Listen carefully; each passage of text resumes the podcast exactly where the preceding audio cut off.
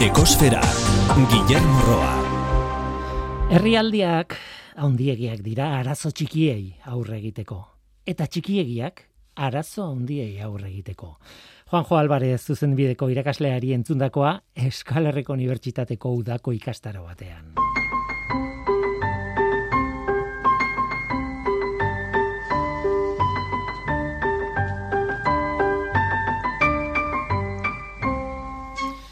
Kaixo denoi, ongi etorri ekosferara, natura, ekologia, klimaldaketa eta energiari buruzko irratsaio honetara. Ongi etorri.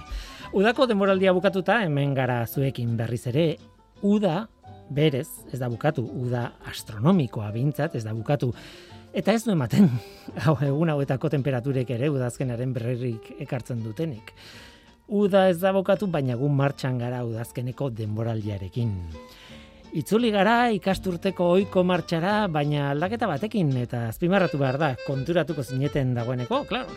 Ordutegia aldatu dugu. Hemendik aurrera asteazken gauetan izango da ekosfera, Euskal Erratiko sintonian, baina gaueko bederatzietan. Podcast bidez entzuten gaitu zuen entzat, ba ez da aldaketarik, noski, zuek jartzen zuen ordua. Baina, aste egun batean bilatu nahi bagaitu zue antenan, ba horixe. Asteazkenetan gaueko bederatzietan izango da albistegiaren ondoren.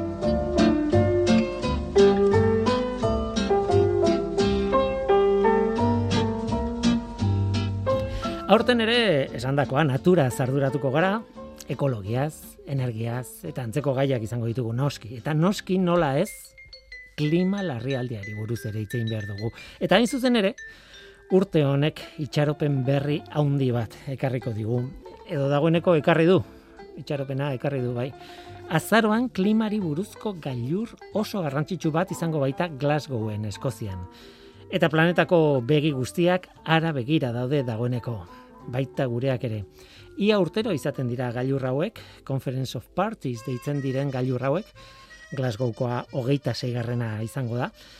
Berez, iazko gailurra zen Glasgowkoa, Glasgow 2000 eta hogei, baina pandemia zela eta ba, betikoa, bertan bera utzi behar izan zuten eta aurten izango da. Azaroaren batetik amabira.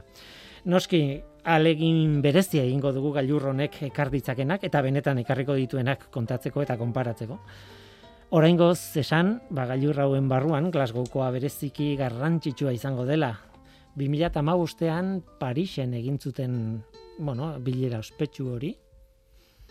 Ba, hori bezala, ba, Glasgow hogei, 2008 bat izango da gailur oso garrantzitsua. Eta gainera, Biden estatu batutako lendakari izan da, eta Asiako herrialdea hondiek karbono emisioen neutraltasunerako planak martxan jarrita, ba oso egoera berezian gaude Glasgowko gailurraren aurrean. Tira, itxaropena dago, klima larrialdiaren egoera behintzat hobetuko delakoan, hmm, hobetu esaten dut, e, bueno, ekarpen horiekin ere, konpondu ez baita konponduko. Baina behintzat inflexio puntu bat ezar lezake gailur honek klima aldaketaren kontrako neurrietan ikusiko dugu. Ikusiko dugu eta noski jarraipena gertutik egingo diogu. Aurrera begira, ba hori da esan behar nuena. Ekosferak jarraitzen du aurrera eta zuek ongi etorriak zaretela noski gurekin izatera. Berriz ere eskatu, esango dut, augeran, asteazken gauetan, baina gaueko bederatzietan.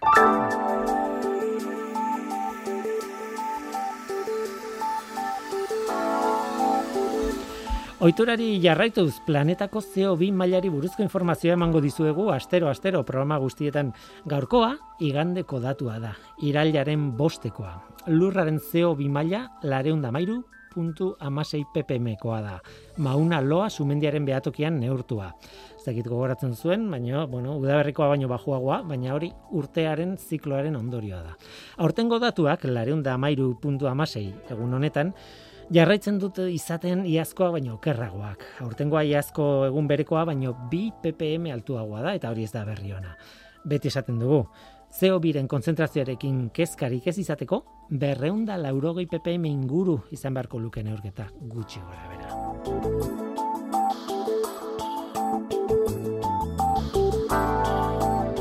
Gaurko saioan glaziarrei buruz hitz egingo dugu. Pirineotako glaziarrak oso goera latzean daude. Desagertzen ari dira eta haien murrizketa ez da mantxotzen gainera. Orentxe argitaratu dute artikulu bat aditu batzuek, tartean Euskal Herriko Unibertsitateko ikertzaileak, Geophysical Research Letters eh, aldizkarian, eta gaur haietako batekin izango gara, Einaut Izagirre Estibaritz izango da gurekin, glaziologo bat. Hau da gure gaurko eskaintza eta zu ongi etorria zara. Berriz ere elkarrekin denboraldi berrian noski baietz. Murgildu zaitez gure ekosferan.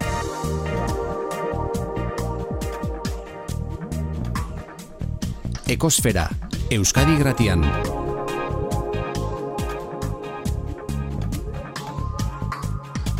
Ekosfera. Inautizagirre, kaixo ongi etorri. Kaixo, bai, eskerrik asko. Aspaldian hemen egon gabe, bueno, orain ekosferan, baina norteko ferrokarrilan ere izan zera pare bat alditan. Bai, bai, badira, urte Eta, batzuk. Bai, badira urteak. E, Niko gortzen dut hori ge, lehenengo aldiz etorri zinean, orain etzinen glaziologoa, uste dute e, Masterrarekin bukatzen ari zinela. Bai, hori da. Eta Txileko Unibertsitate batean zinela. Hori da, bai, puntaren zen, Magallanesgo Unibertsitatean, bertan eh, masterra egiten glaziologian, bai, Bai, eta garai hartako ikerketak gainera egintzen dituzten e, Patagoniako Bai. izotz e, lautada gondi batean eta Bai, hori da, bertako mendikate urrunetariko baten dauden glaziartan, eta gaur egun doktorego tesi ere bertan nahi nahi egiten. Egia da pandemiak ez bat ere lagundu, baina, bueno, bagabiltza hortan ere lanean. Orain Euskal Herriko Unibertsitatean zade, ez? Hori da, e, doktore gai ikerlari bezala nago EH1 eta berriki irakasle ordezkapen batekin e, geografia sailean baita ere. Hortaz, bueno, posik. Bai, e, pozik egoteko modukoa da, eh? Ia esan, eta ezagutzen dudan glaziologo bakarra zara. Bueno, Ibai Riko ere hor dago. Bai, bai, bio, ia anaia bezala gehala, ze lan gehienetan elkarrekin aitzen gera, eta eta nik uste Euskal, Herrik, Euskal Herritik glaziarrak eh, aldarrikatzeko modu bat ere badala, ez? Glaziologo hitz hori. Hmm, Bai, lanik gabe gelditzen ditzabete. Horretaz Bai. hitz egingo dugu. Hori da, eta gutxi da, eta Tira, ez da ez da txantxetako gaia gainera, nik uste dut em, ez dakit, nik berrogeita hamabi urte ditut eta eh, hogei urte nitunetik edo entzun izan dut e, pixkanaka pixkanaka atzera egiten ari zirela Pirinetako glazierrak, baina egia da beti esaten zela "Ba, beti larritasuna handiz esaten zen, ja, bueno, ba, desagertzear daude, oso azkarrari dira, eta klar, pasatu dira berrogei urte, eta gauza bera entzuten jarraitzen dudanez, ba, ematen du kanpotik ez dela hain larria, baina bada larria, ez? Bai, nik uste, azkenean, bueno, zuk esan dezun bezala, laroi garren amarkadatik e, Pinetako glaziarrak iaia tasa berdinetan nahi dira atzera egiten eta eta urtzen ere lodiera galtzen. Baina orain arte inorriz ez da izan kapaz em, nolabait entzuten zan horri zenbakia jartzeko. Eta hala, e, bai Zaragozako eta baita Toulouseko lankidekin batera, ba, jarri gera aurten, bueno, joan zan urtean, 2008an jarri ginean e, lan bat egiten, nolabait zenbakiak esateko, ez? Zenbat aidian urtzen eta zenbat aidian atzera egiten. Eta hala atera dugu berriki e, argitaratu berri da e, artikulu zientifiko bat, e, ba, lan hori gaur hitz egingo dugun honen inguruan, ez? Hori Eta, eta, eta azkenean bai, klima berotu ala, baga, pinotako glaziarrak ere urtzen nahi diala. Urtzen ari dira. Hori da gure aitzakia, e, zuen artikulua, orain e, abuztuaren bukaeran, ez? E, Geophysical Research Letters aldizkarian argitaratu da. Bueno, hori eta Eloia aldizkarian ere horrekin gogo eta moduko bat artikulu bat argitaratu duzue, e, Ibai Rikok eta pixka bat e, egoeraren, egoeraren panorama e, kontatzen duzue zein den. Bai, nik uste dut, e, elujarreko artikuluari izenburu nahiko mm, osentsu bat eman geniola, ez? Mm. Pinotako glaziarrak galtzorian, hau da, galtzear dauden elementu geografiko, geologiko batzu eta segiala, gure etxetik oso gertu daudenak, orain arte bertan egon dianak, baina datozen amarkaetan, ba, ba galtzorian daudenak. Hortaz, e, nolabait, ba geneukan behar hori ez, e, era divulgatibo batean, publiko orokorrari bideratuta, ba, alako artikulu bat e, osatzeko, eta, bueno, eta itzi berrek lagunduta gainera, ba, nik uste lan oso txukuna gelditu dala e, argitaratu berri da ere bai. Bai, Aitziber Agirre zuzendariarekin, ez? Egon zarete, ez? Bai, e, bueno, badago txiste moduko bat, e, ingalaterran askotan esaten zuna, ez? E, mundu guztiak hitz egiten du eguraldiari buruz, baina inorrek ez du zer esaten, zer egiten hori konpontzeko. Bai. Zuen kasuan, e, ez dakit hori hala tratatu daiteken edo ez. E, egia esan, e, zuek neurtu dezakezue, atzera, zenbat, zenbat abiadurarekin ari den murrizten neurtu dezakezue, publikatu dezakezue datua, ikerketa pila bat egin ditzakezue, baina zer egin daiteke hor- hori gelditzeko. Ez dago gure esku, edo e, ez dago behintzat gure esku maila txikian, ez? E, klimaldaketaren e, mamua dago atzetik, ez? Bai, bai, noski, azkenean, bueno, ni uste gai oso potente eta zeigeala, eta gure gaur egungo munduan eta gizartean, ba, gero eta gehiago hitz egiten da gai batetaz, ez? Ba, klima aldaketaz, klima larrialdiaz, eta nolabait, gure kasuan, ba, glasiarra dauzkagu mm, termometro baten modura, ez? Termometro oso aldakorra, baina termometro bat azken finean. Eta guk gure perspektibatik, gure ikuspegitik, glasiarretatik eh, hitz egiten dugu klima aldaketaz. Ezin dugu hitz egin eh, ba, uholdeetaz, edo, ez dakit, itxas, eh, itxas igoeraz. Baina bai gure glasiarretan, Pirineotan kasu, eh, ze, ze aidan gertatzen. Eta esaten dezu bezala, azkenean gu lokalki egera, eskualde maila batean egera lanean, baina ere badaukagu ikuspegi global bat, ez? E, glasiologiak badauka hori, zientzia arteko azpizientzia bat izango litzateke eta nolabait e, zientzialera askok jorratzen dituzte inguru ezberdinak eta eta nolabait ba gero IPSS-ren informetan e, ba, beraien e, berriak ematen dituzte, ez? Eta eta berriki argitaratu dan seigarren e, IPSS-ren seigarren txostenak, ba, gero eta argiago erakusten dugu ze idan gertatzen klimarekin, ez? Eta adibidez glaziarrek ba horri erantzuten nahi dira. Bueno, zuen artikuluan ere esaten duzu argi eta garbi e, glaziarrak direla oso adirazle onak, ez? Hor irakur daitekeela e, garai bateko klima nola aldatzen zut, mm, nola hozten zan, nola berotzen zan, ze gora berak izan dituen. Asko gustatu zait, aipatzen dituzuela, eh, dizuela barkatu e, izotz aro txikia, ez? E, Hori da. amalau garren mendetik, e, Hemezortzi, hemeretzi garren bai, mendera arteko hor oste bat dago gutxi goraberako oste bat dago txikia eta izotzaro txikia ditzen zaio eta hor glaziarrek aurrera egin zuten nolabait. Bai, hori da, azkenean, bueno, klima aldaketa jorratzen dugunean, ez da gaur egungo klima aldaketa bakarrik, baizik, klima beti aldatu izan da. Na- Naturalki, eguzki energiaren, eh, energiari erantzunez, ba, klima berak ere izan ditu bere aldakortasunak. Eta, eta badakigu egon diala aldi beroak eta aldi hotzak, eta aldi hotzetan glaziarrek hartu dute gure lurrasaren eren bat gutxienez, eta aldi beroetan gaur egungoa bezala, ba, euneko amarra gutxi gora bera, ez? Horrez gain, aldaketa handi horietaz gain, ondoren, e, mila urteko tartetan ere aldakortasun klimatikoak izan ditu bere gora berak. Ez hain handiak, e, esaterako ez dira 10 graduko aldaketak izan, edo 8 graduko aldaketa, bezi gradu bateko gora bera horiek, baina aldaketa horiek nahikoak dira, glaserak aurrera egin edo atzera egiteko. Eta izotzara txikia esaterako, esan duzu bezala, amalugarren mende eta meretzigarren mende arteko em, nolabait otzaldi bat izan zen, gradu batera, gradu bat e, berago egon zen em, gure planetako temperatura, eta garai hartan, gainera historikoki erregistratu izan den garai bat dalako, ze ordurako alpeetan ja bazian pintoreak, em, Londreseko Tamesi baian izosten zanean, ba, merkatua sorte zan, da, ba, zeuden ere marrazkiak eta, eta idatziak, eta hori dena erregistratuta dago, ez? Eta ondoren, e, nolabait erregistro geologikoan eta fosilean, bueno, fosil dendrokronologikoan esaterako zuaitzetan begiratuta, ba, ikusi da aldi hori izan zala.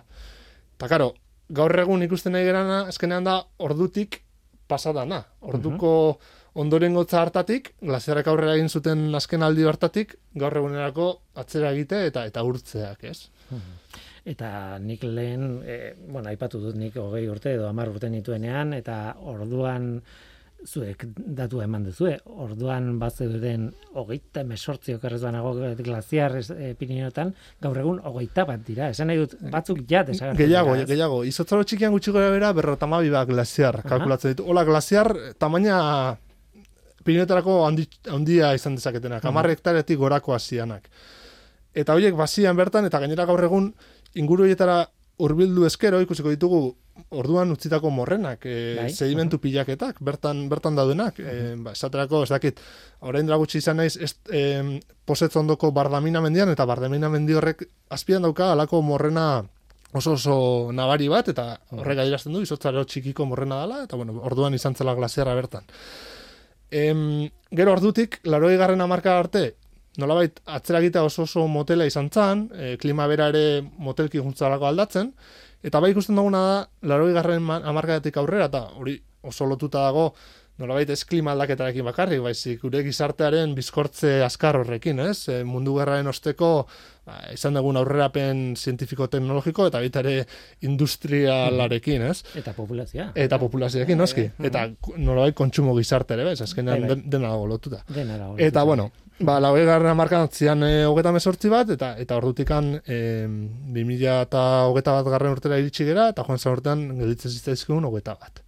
Eta esaterako 2008an, ze e, berriki argitaratu dugun artikulu honek, 2008 eta 2008 arteko e, izotz e, azalera aldaketak eta volumen aldaketak neurtzen ditu, e, 2008an zian e, hogeta lagu glaziar. Hortaz, hiru galdu dira azken amarka Azken batetan. hamarkada batean, eh? Uf. Bai. Beraz badago baduzue edo ba- badago kalkuloren bat edo noiz espero dan desagertzea era bat Bueno, eh, glaziarrak. Bai, horre proiektzioa ezberdinak egin daitezke. E, ikusi daiteke zein tasetan ari garen eta nola idean e, aldatzen, eta horren arabea badakigu, ba, glasiarrik esanguratsuena, segurazki bi hamarkaetan, ba, galtzorian omen daitezkela, ez? E, azkenean, glasiar esatetik izotz puxka edo elero, e, gazterazko elero hitz hortara e, igarotzeko, ba, diferentzia oso, oso murritza dira, ze glasiarra izateko mugimendu bat behar dezu eta dinamika bat behar du elementu horrek, elementu geografiko horrek, baina aldiz e, izostegi edo elerodan horrek ba, bertan gelditu daiteke oso oso dira gutxiekin urte luzaroan, ba, nolabait topografia berak ere bermatzen dulako, ba, bertan ba, kerizpe gehiago daukalako, eguzki erradiazio gutxio jasotzen dulako, eta bar, eta hola egon daitezke olako partxeak ba, ba, urte askotan. Baina nolabait, Bai. Artikulu honen izenburu ere hori da, ez? Izotzik gabeko mendikate batetara bidean gaudela.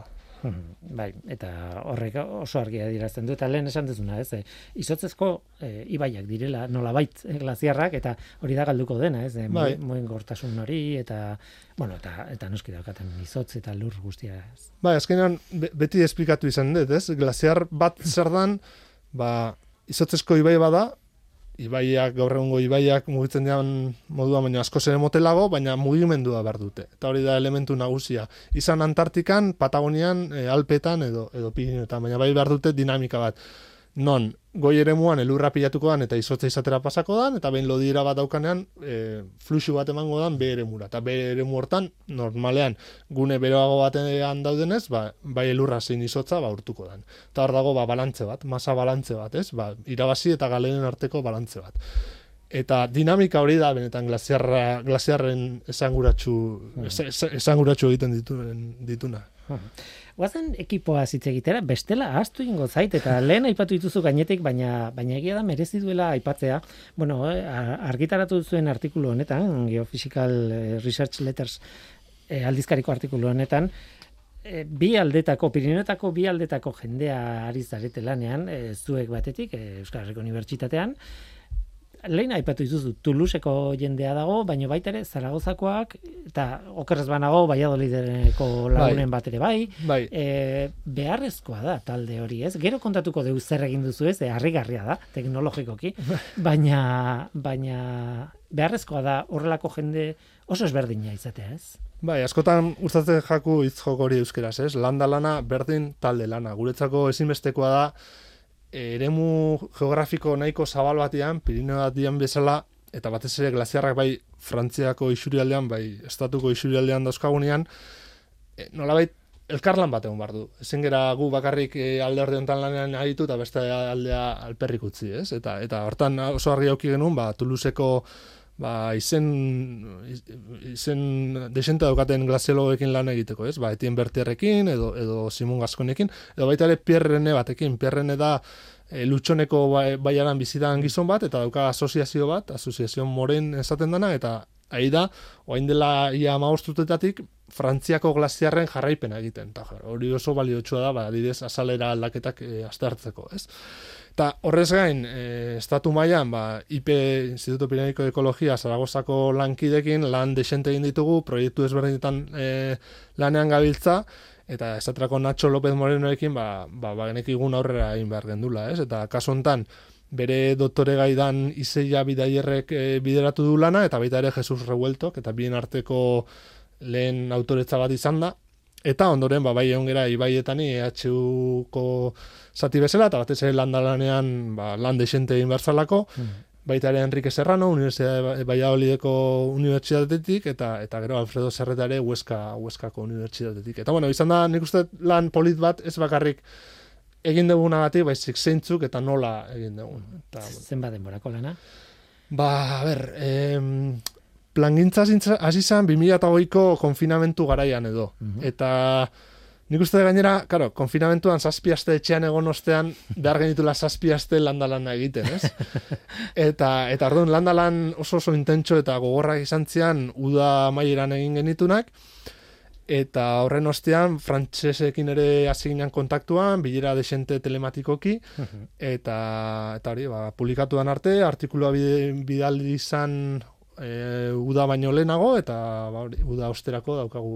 Ba, iruditzen zaitu oso azkarra. Bai, egia esan, izan da nahiko azkarra e, aldizkari nahiko batean eta batez ere jaso ditugun e, errebizioak izan dela oso oso ba, atseginaz e, lagundu gute pila bat artikulua bera hobetzen. Eta jo, errekin geditu era oso posik bai, esan behar da beti, horrelako aldizkari batera idazten diozunean, editore bat idazten diozu, eta editore horrek referi batzuk, edo epaile batzuk bilatzen dituena ezagunak edo ez, eta eta epaile horiek kanpotik ikusita, e, osea, bertan lanean egon gabe horretan, iradokitzen dituzte aldaketak edo edo dena edo bai. esan dezakete hau hobetu bar da edo edo edo edo ezin da publikatu edo bai eta pasadu fase hori e, bai ilabete ta zeo izantzan edo bi ilabete inguru eta eta gero ja onartu denetik publikat, publikatzera ba nahiko nahiko azkar izan da e, hmm. prozesu hori Tira, ba, zorionak alde horretatik, ze oso, oso kontu polita da, eta nahiko azkar egindakoa. Bueno, nahiko azkar egindakoa, ez da guztiz egia ze e, da oso bateko datuak dituzue eta beraz e, hor badago lehendik zen neukaten materiala datuak bai. bibliografikoak eta barrez. Bai, hori da azkenean e, behar genuen nolabait abia puntu bat eta mm. ideia san ikuste da alde batetik glasiarrak mugimendua duten eta hori egin dugu e, prozesu ezberdinetan esatako beste glasiar batzuetan, adibidez Monteperdioko glasiarrean, hainbat eta hainbat ikergetarekin behar genuen ere jakin ze lodiera zeukaten glasiar batzuk, eta zaterako ba, anetoko glasiarrean lodiera aztertu dugu, infernosekoan izan gera uda hontan berriki, eta bueno, badala matzogu da bos zei glasiar e, lodiera guztia ezaguna dana, ez? Eta batez ere jakin genuen zeintzu izan zean azalera eta volumen aldaketak. Eta horretarako behar genuen nolabait erlibe modelo oso zehatzak izatia. Zeren azkain finan bilatzen genuen erlibe modelo hoien arteko alderaketa ikusi, hau da, arroka ama edo mendito torrak edo zirkuak, ez bada lurrikararik egon, ez bada alako arazo larrik izan, ba, betzia mugituko, ez? Baina aldiz glasiarrak dinamikoak izan da, eta fluxu bat izan da, eta nolai galera eta irabaziak eukita, baiek bai aldatuko dira. Eta hortaz, behar genuen abia puntu bat, nolabait modelo base bat, eta ondoren guk sortutako modeloak esaterako droneekin e, joan zen udan, e, amarkada osoko aldaketak ikusteko. Orduan, 2008an daukagu e, e, estatuko Instituto Geografiko Nazionalak egindako lidar e, egaldiekin estatu osoa e, estatu osoan egindako egaldiekin lortutako modelo karto, kartografiko oso zehatzak. Metro bateko. Lidar da laser bidez egindako neurketak. Hori da, puntuti puntura eta hori da, gainetik egazkin batekin, puntuti puntura ikusten nolabet zer liebe topografia daukagun. Horda, norain gu behar genuen antzerako modelo bat, em, gure glasiarrei aldaketak e, ba, ezagutzera emateko, ez? Uh Ba, karo, guk ezin dugu egazkinik hartu, ez, e, lidarra no, metodologia oso garestia da, eta eta laser eskanerra erabiltzen dagunean, normalean da lurreko laser eskanerra puntu oso ba, konkretuak egiteko, ez? Esaterako, ba, Monteperdioko glasiarra eskegita dagoen glasiar badanez, ba, laser eskanarekin nahiko ondo egin de, dezakegu, baina aldiz, lauagoa dan glasiar bat, esaterako osuko glasiarra minimalen, ba, laser eskanarekin egiteko zailtasuna izango benituzke. Orduan, esan genuen, ba, droneekin. Droneekin azken finean, liderra laserra dan bezala, ba, dronearekin egin dezakeguna da, estereoskopia metodo oso zagun bat, ez? Argazkia bata bestean gainean gen jartzen dira, eta gero, e, fotogrametria mo- em, algoritmoak erabiliz, eraiki dezakegu erliebea. Eta Irudimentxoko modelo bat, Bai. eh, Bai. bueno, irekitzen zuen. lurraz, lurrazalaren modelo bat. E, ikertu dugun e, a, a, e, zati horrena. Normalean egiten duguna da glasiarra eta baita ere glasiarren inguruku, ingurunea hartu. Ba, menditontorrak, e, gaiurreriak eta bealdeko zonaldeak, ba, gero nolabait e, lidarrean da- ditugun puntuak eta eta dronekoak bat, bat egiteko. E, okerrez banago, ni binemalen izan nintzen laro eta bostean. Eta igo ginen, eta oso, oso polita zen bekaldean glaziarrak, ba, bueno, e, zera, puskatu iten zen noski, baina pitzadura horiek, eta hain arriskutsua izan daitezken pitza- pitzadura horiek bekaldean, goian plato moduko bat dela ez, e, lau laua, eta txiki txikiak ziren, e, igual Bai. iru zentimetroko pitzadurak eta luze luzeak, Bai. baina baina sakoneran iru zentimetrokoak. Bai, horrek eh, azkenean Hori galdu da. Bai, eta esaten dutena azkenean, horrek erakusten dizu alde batetik, pitzadura txikia dian tokian, abiadura oso motelaz deukala galaziarrek, toki laua dalako, eta normalean ia ez dagoelako tentsiorik. Baina aldiz, apurketa handia zeuden gune hortan, nolaben malda gehiago zan, da, eta aha. apurketa handiago zian. Zei da gertatzen, bine, binemaleko glaziarrak, osuko glaziarrak, izan ditu, azalera galera handienak. Ia laurden bat, bine eta ia azaleren laurden bat galdu du. Eta gainera lodieran amar metrotik gorako mehetzea izan dago. Hau da, aigera ikusten nahi dela mehetzen, gero eta volumen txikiago, hartaz glaziarak ez dauka, ja mugitzeko almen, gero eta gutxiago dauka. Eta hortaz, azaleren atzera eginda, zirkurantz, edo kasu honetan, binimaleko mendiek sortzen duten kubeta arantz, e, e, gora eginda, ba, idea gelditzen, nolabait geldotzen bezala, ez? Eta, eta mehetzen gainera, gero eta finago, gero eta finago. Joina, da, gozada bat da zuen zutea, ze ari da, e, zure buru barruan ikusten dut e, mendiko pasioa, ze ba, Pirineoak, Minemal, ez dakit eta alde, beste aldetik, mendia, e, bueno, objektu fisiko bezala, ez, laborategiko fisikoa, e, balantzea, sartzen da materia, ateatzen da materia, kuboa, ez dakit zer, eta mehetzen da, eta bi irudi horiek e, alde zientifiko numerikoa nahi baldin bazu, eta pasioa elkarrekin doaz. Bai, bai, ez dakit, gaina lotuko nuke, joan zan urtean, e, izan ginen e, mai inguru batean Adolfo Erasorekin hilberri da, oen dela ia bete batzuk, e, izan, izan diteke lehen euskal glasiologoa, ez? Lizar, Lizarrako izan da, lehen euskal glasiologoa bere izan zala. Eta berak esatezun, dana zala energia kontu bat, eta igual hortan, ba, ez, laborategi perspektiba hori, ez, energiak nola, azkenean desoreka bat baldin badago, ba, ba nun, nun baitetik atera gartu. Eta kasu honetan, klima desoreka batean gaudenean glasiarrekin, ba, glasiarrek atzera egiten dute. Eta bestetik, txikitatik mendizale izan da, e, guraso, aitona monekin, Pirineoak milak aldiz e, bisitatu ostean, ba, badaukat ere sentimentu hori, ez? Eta, eta askotan esaten dugu, e, glazierra badiala goimendiko ikono ba, bai paisajistiko, balio naturala daukatela, balio kulturala ere badaukatela, eta eta gure kasuan, ba, zer- zergatik ez, sentimentala ere bai, ez? Edo sentimentuzko atxikipen hori. Polita da. balio sentimentala eta balio fisikoa ere bai. Da. Biak ditu. em, galdera, ez dakit tontua den edo ez, Eh, esango nuke ez, ez, baina glaziar baten lodiera nola neurtzen da. Bueno, horretarako neurketa ezberdinak egin daitezke, esaterako Antartikan edo Groenlandian, non izotz masak izugarri handia dian, ba, askotan egiten dana da, e, hegazkin bidezko ba, gravimetria neurketak, edo eta e, askotan ez sismika lanak, ez? Ba, Botatzen dira pulso elektromagnetikoak, eta reboteen arabera jakin daiteke, ba, arrokama non dagon, edo beste bat geruza egon daitezken. Gure kasuan, e, Pirinetako glaziarrek gaur egun ez dauzkate bergeta mar metro baino gehiago lodieran. Eta zerabiltze ditugu e, georradarrak. E, eta nola dira transmisore bat eta eta emisore bat. Eta transmisoreak bidaltzen du pultso elektromagnetiko bat eta errebotea jasotzen dugu ondoan daukagun emisore batean. Eta nolabait abiadura kalkulatuta, ze abiaduratan datorren rebotea, ba, jakin daiteke e, gure arrokama berago dagon edo gertuago dagon. Beraz, rebotea arrokan egiten du. E, izotzetan ez, izotzetan pasatzen da, motelduko da Azkenean- do, baina segun ze antena erabiltzen dagun. Jakin nahiko genu zein izan dan neguko elur pilaketa esaterako, ba, erabiliko genuke frekuntzia oso altuko antena bat, karo, horrekin ezingo gera asko sartu lodieran, baina bai ikus dezakegu geruzatik geruzara dagoen e, soinua edo, Mhm. ez? Baina lodiera jakiteko, ba, antena normal izaten dira, ar- e, antena ertainak edo, edo motelak esaten dianak, ez? Ba, e, frekuentzia basua daukatenak, eta orduan dijoa e, nolabait onda elektromagnetiko hori beraka, eta bueltan datorrenean orduan jasotzen dugu benetako e, arrokamaren e, nun dagon hori.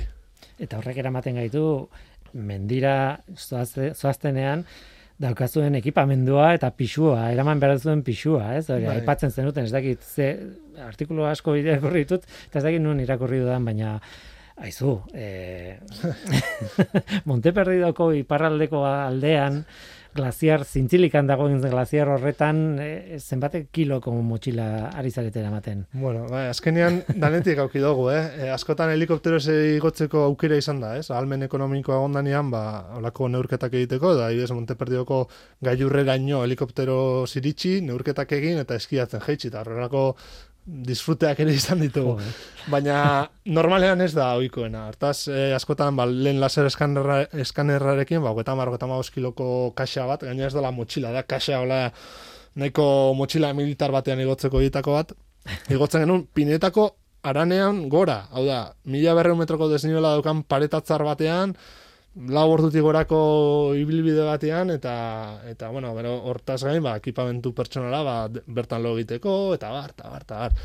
Dronekin, ba, aldatu dugu pisu guzti hori, ba, bi kiloko e, ekipamendu batetara, eta ia esan, guretzako izan da, izugarrezko aurrera pena, zeren lehen, pentsatu behar genuen, azte bukarantan, goaz ona, eta hurrengoan agian horra, eta guraldi iragarpenen bera, ara eta ona. Baina eske orain, bi hiru eguneko eguraldi iragarpen leio on batekin, egin ditzazkegu bi hiru mazizo. Eta ibili gaitezke nahiko azkar gure artean. Eta e, gainera talde nahiko handia geranez, ba, ere banatu gaitezke. Eta bueno, hortan eh, asko, asko betu dugu bai logistika eta bai eh, landa lana bera ere bai.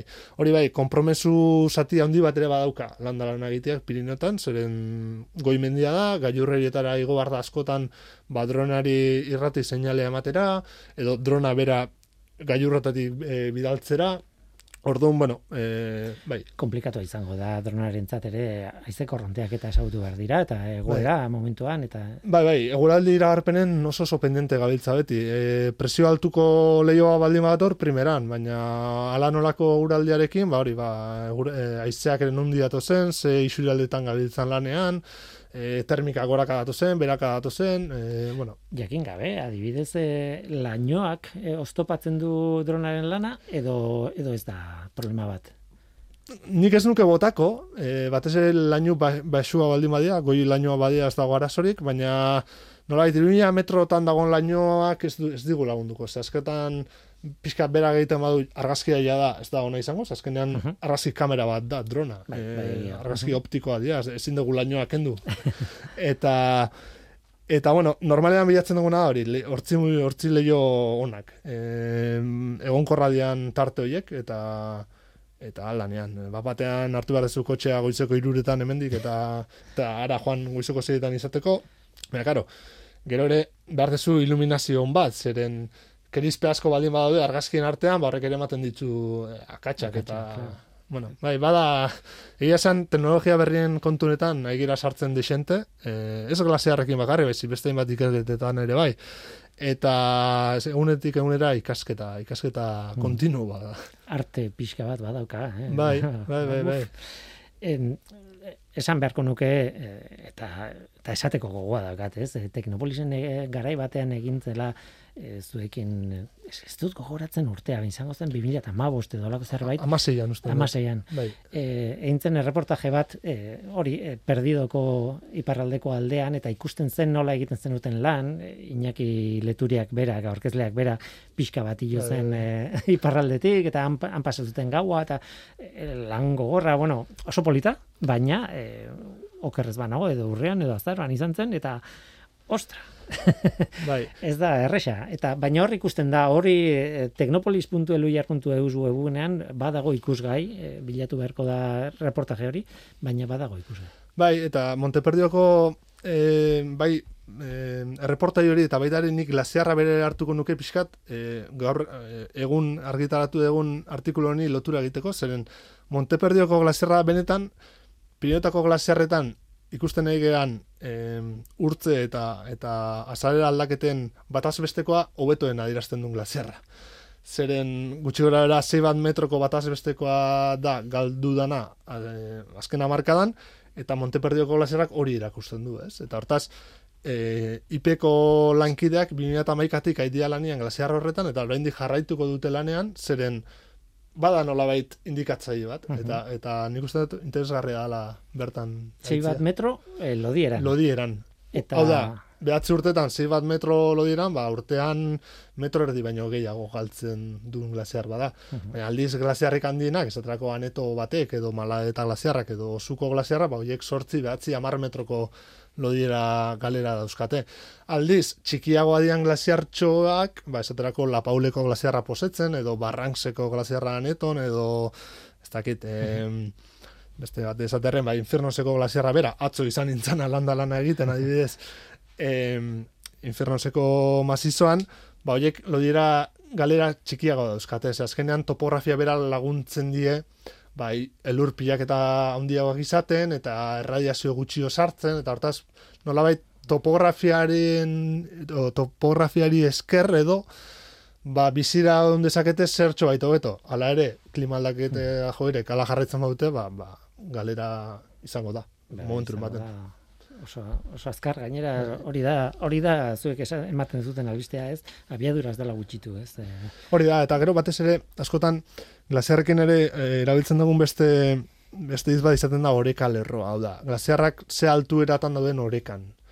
No, nolabait, e, irabazi eta galeren lotura hortan altuera bat izaten da, ez? Ba, irumiatik gora, irabaziak gehiago dira galera baino. Ba, kasu honetan, izotzaro txikian adibidez, pinotako glaziarren oreka lerroa 2000 metro inguruan zeon. Eta gaur egun, irumila metrotik gora dago.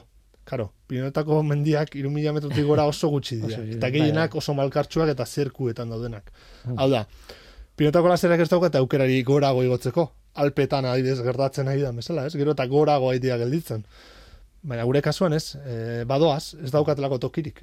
Eta, eta hortaz, nolabait oreka lerronen igoera ere proiektatuko bagenu, ba hori, hogei urtetan, ba, galtzorian dauden glaziar batzu eta segiko ginean.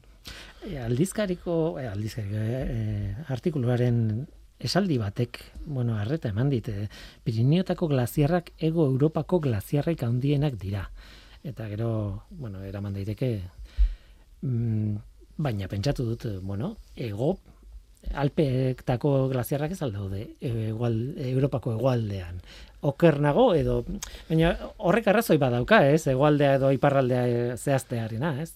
Bai, bueno, e, normalian latitudeari, latitudea kontuan hartuta eta ber, berrogetairu gradu iparra hartuko bagenu, Mhm. norbait Pirineoa dauden e, zonaldea, hortik gora daude alpeak. Da. Batez ere alpe maritimoak esaterako, e, Frantziako alpeak, e, itxastarra dian horiek, eta hor glaziar oso gutxi dago, hortik gora daude, eta gero ja alpe zentralak edo erdialdeko alpeak, Suitza, Frantzia, Italia banatzen dian horiek, iparralderago daude. Aldiz, berrogeta iru gradu inguru hortan, eta batez ere berago, ba, Pirinoa dia e, glaziarrek handi da, dauzkatenak. Gutxinez, bost hektareatik gorako glaziarrik handienak. Zeren hortik gorakorik ez dago ja da. Horten, udan apeninoetan izan naiz, Gran Saso mendian, da bertan lehen basegon glaziartxo txiki bat, baina gaur egun ezin dugu ez da glaziar bezala kontxideratu. Izango litzake, ba, izostegi bat, edo glaziartxo oso oso oso minimo bat. Bulgarian adibidez eh, baude hainbat mazizo eta horre dauden glaziartxoak dira iaia ezer, ez daukate ia lodierarik eh, abiadura bat ere edo fluxu bat ere emateko. Hortaz, egualden dauzkagunak pinetako glaziarra dira. Bai, Egia esan, e, zabaldu duzu segituan mapa bat e, nire aurrean eta eta egia da, hor ikusten da, ez? E, e, gutxi gara bera, bueno, Pirineoen latitudea eta Italiako penintsularen erdialdea gutxi gara bera berdina da, ez? Erdialdea pixka gorago igual esango nuke, baina gero esaten duzuna, ez? Bulgaria, Rumania, hor inguru hortan dago, ez? Alpeak gorago daude, egia da, gorago daudela, ez? Nahi duenak mapa bat hartu izala eta segituan ikusten da, bai. Hori da. Tira, eh, bukatu behar dugu eh, elkarrizketa kontu delikatu batekin. eh, ez- galdetu nahi nizun edo behintzat hontaz hitzekin zuk beste ikuspuntu batetik ikusten zulako. Nire lagun batek izan du eh, arazoren bat, ez nahi sartuko, baina anetoko glaziarrean. Eta egia da, eh, azkeneko hilabetean esango nuke, ez dakit, e, oharrak izan dira, bisuak izan dira, eta eskatu egiten zen ez joateko e, anetora, e, bueno, pentsaliteke, kanpote ikusita, guraldi honena noiz, e, abuztuan, e, elurre gutxiena abuztuan, orduan, garai honena izango da iotzeko. Baina joan direnek topatu dute e, izotz oso gogorra, krampoiak sartzen ez zirela ere, eta oso e, baldintza arriskutsuak, e, harriak erortzen ziren, eta erreskate pila bat izan dira, batez ere abuztuaren bigarren bigarren herrialdean edo. Bueno, niko arrazoi desente aipatu daitezke. Bat izan daiteke segurazki mendirako daukagun tradizioak, ez? Askotan gure gurasoen gandi datorkigun tradizio horrek edo lagunak dana alakoak, ez, anetora joan izan gera ustailean, joan izan gera abuztuan, eta, bueno, mendi oso ba, aproposa da, glasiarren igotze zera, eta, bale, bale. Glasiar hori gero eta txikiagoa da. Hau da, behin portillon superior hartzen dezula, hortikan eta glasiarrera orain diago keston mundu bat. Eta batez ere glasiarrak utzitako blokez jositako mundu bat. Hmm. Gero bueltan eh, jasan behar dezuna, eta gero gaina jeitxiera ere, bera ere gogorra egiten dana. Hortaz, e, azteko, elurra gero eta gutxigo mantentzen da udan, uda sasoian. Hortaz, izotza lehenago gelditzen da gerian. Eta izotza noski gogorra da, hmm. bertan oso oso geldotuta dagolako, ez daukalako iaia fluxu askarrik, ez?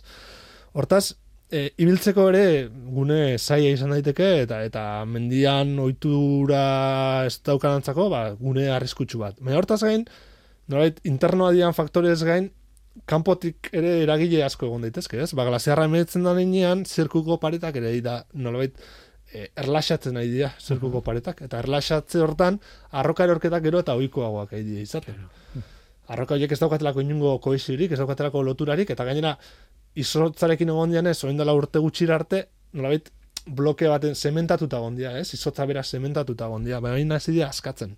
Baita egon diteke, orman beran, orma arrokaman, e, arrakaletan dagon ura izoztu eta urtze prozesuetan ematen dian arroka erorketekin lotuta, permafrosta ere egon daiteke inguru hortan. Izoztuta mantentzen da ingurune bat. Eta, karo, horre guztiak eragiten duna da, e, zenbat eta beranduago joan udan, alde batetik, ibiltzeko zailagoan glasiara, eta gainera, arriskutsuagoa dan ingurune bat. Hortaz, nik hemen nire gomendioa izango litzateke, gero eta lehenago zaiatu jaten, izan e, ekaina, ekaina ardialdea maiera aldeetik, ustaia ardialdera arte edo, ni adibidez, aurten e, ustaia ardialdean izan naiz, eta inungo arazo hori gabe, eta gero, glasiarra, glasiartik pasa edo ez, badago ere beste bide bat, e, bai ibernako aranetik, koronaseko lepora zuzenan, eta hortik e, gora ego bar da. Zei da gertatzen inguru honetan, da normalean istripu gehienak hemen nahi gertatzen, glasiarra metu ala, zirkuko paretarekin lotura handiagoa dauka. Nolabait, aidana da, e, malkartzen. Eta hortaz, izoztuta dago malkar hori ere, ba, arriskutsu bihurtu daitekela. Hortaz, bori, zenbat eta elur e, azalera handiago harrapatu eta normalean gaina bidea nahiko ona egoten dana eginda e, ba esaterako ikaina ustaian ba ba aprobetxatu eta mhm. eta pinetako mendi garaienak bisita merezi duen bezala ba gutxienez arrisku edo mhm. alik eta arrisku gutxien daukan bisita izan da dadila abuztua eta iraila arriskutsuak biak. Bai, baitez, bai. bai. Guk adibidez lanerako, bueno, joan izan gera eta eta egin izan ditugu lanak, baina adibidez georra darra egiteko, ba, ustaian joan izan gera. Ba, aipatu nahi nizun, eta oso ondo lotu dituzu geologia eta eta mendizaletasuna, azken batean, ez? Eta, eta igual ikasi behar dugu besteok, naiz joan behar dugu, eta mendia maitatzea baita ere da, mendia ikastea nola, nolako dinamika dakan, eta eta horren arabera egin planak, ez? Bai, eta, eta aldakorran ingurune batetan gaudela, bat ez ere gauza dinamikoa dialako, eta, bueno, hortan ere ikasi beharko dugula denok.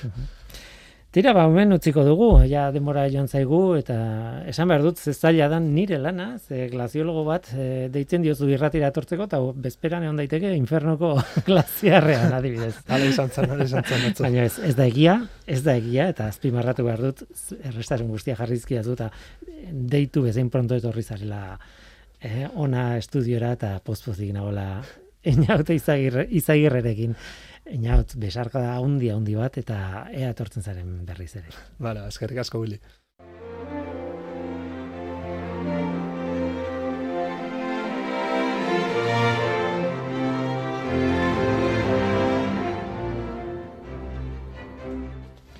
Eta glaziarretatik eh, jeitsi eta orain Borneoragoaz.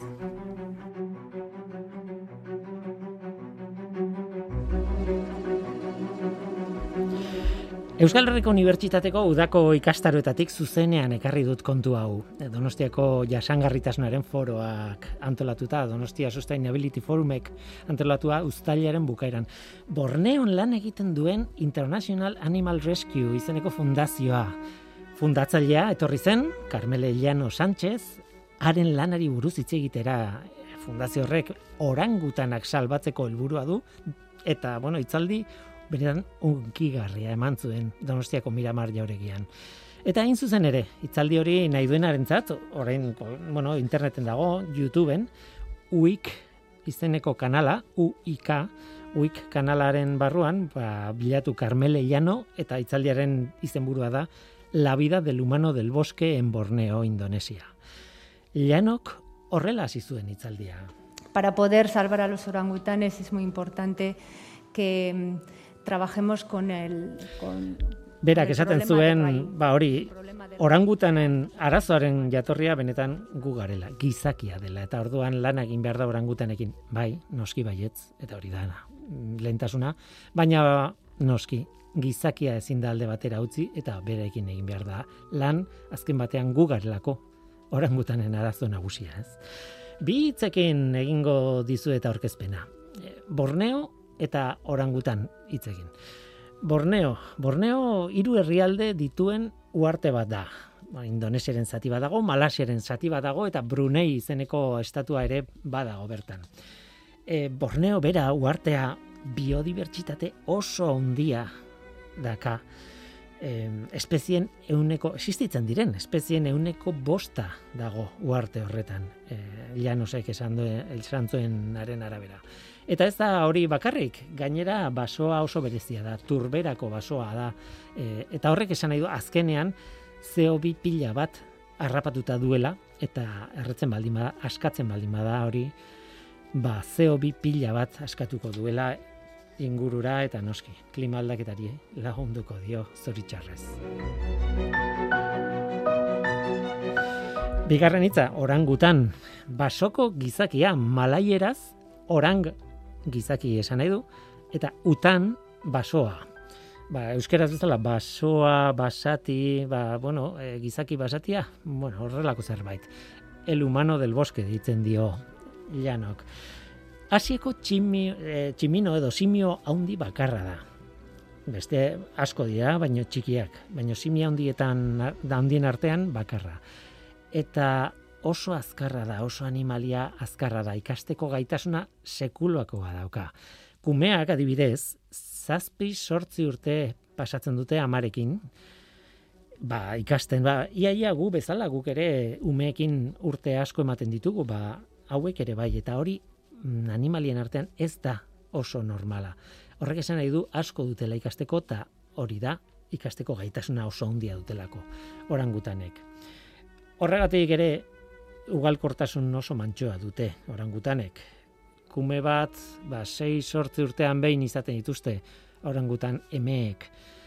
Eta tira, bizitza osoan, ba, iru lau kume izan ditzakete, mm, gutxi gora bera. Beraz, e, populazioaren e, biderketa ez da oso handia normalean. Borneon, kalkulatzen da gaur egun, berrogeita bost mila orangutan dagoela, berrogeita bost mila eta berrogeita mabi mila arteko kopuru eutan dagoela orangutana. E, beida Llanok zer esaten zuen? Pues si juntáramos a todos los orangutanes que nos quedan, los orangutanes de Borneo que nos quedan en el planeta, nos cabrían en un campo de fútbol, ¿no? Tristea da, baina egia da.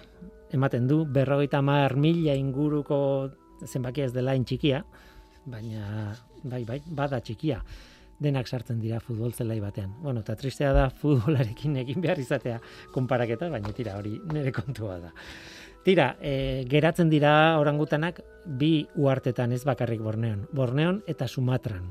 Eta hiru espezie daude, gaur egun ezagutzen dira hiru espezie bintzat. Borneoko orangutana, Sumatrako orangutana, eta Tapanuliko orangutana. E, baita ere Sumatran bizidana, 2000 eta mazazpian azaroan aurkitu zena. Beraz, duela gutxi aurkitutako ugaztun handi bat, harrigarriana da niretzat behintzat. Hori bai, bere populazioa oso txikia da, eta oroar, Borneoko orangutanak batez ere horretan zentratzen bagara, populazioaren desagerpena izugarri azkarra da. Según los datos, hemos perdido en unos 50-60 años, hemos perdido hasta el 60% de toda la población de orangutanes. Eta datua ez da bat ere ona. Bizialdi batean, nolabait, berro irurogei urtetan, euneko irurogeia galdu da.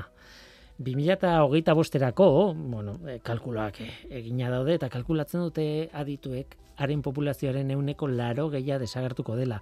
Laro gehiago esan dut nik, baina, bueno, irakurri dut beste toki batzuten laro bi, edo laro sei, tira, laro marretik gertu, beraz, euneko laro bost, esango dugu, desagertuko dela, 2008 besterako ez badugu ezer egiten.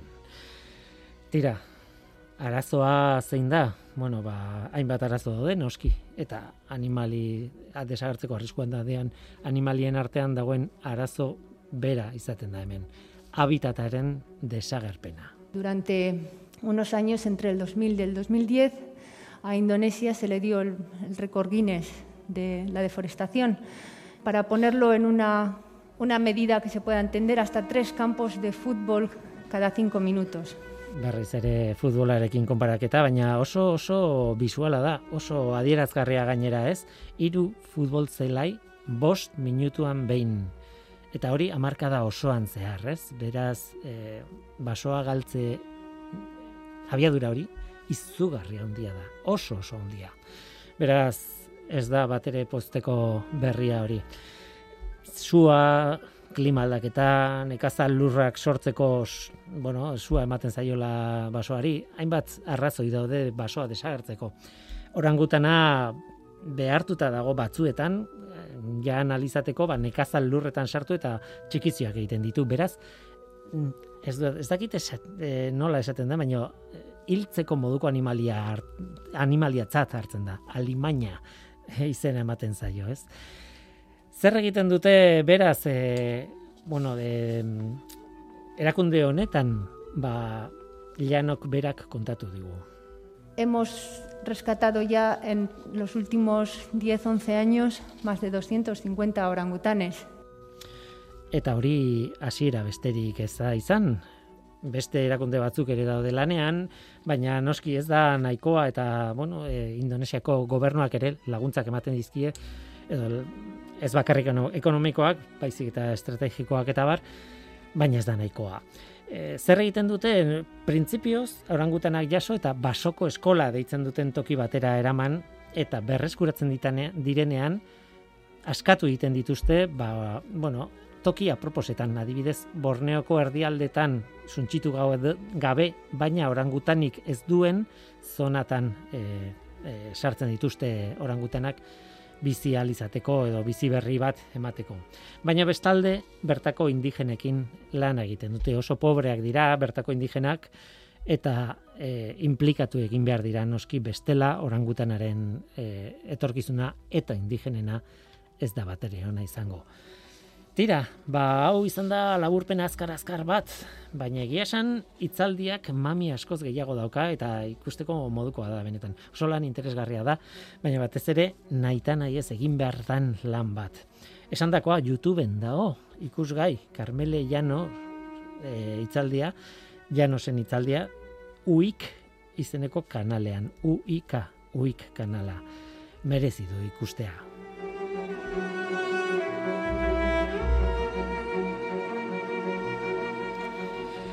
Tira, ikusteko modukoa. Gu oraingoz bukatu dugu. E, hau izan da dena hemen ekosferan, aiora urdangarin teknikan eta ni Guillermo Roa mikroan izan gara. Aste hona izan. Agur.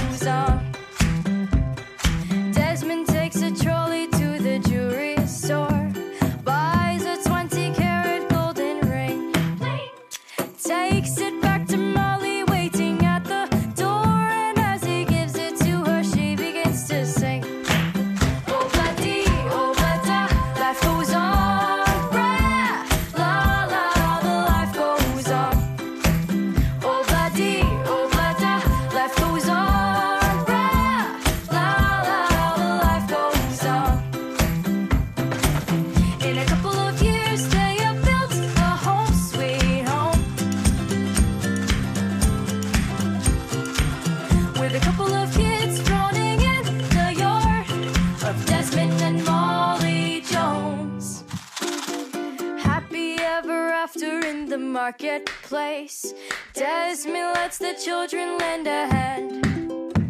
Molly stays at home.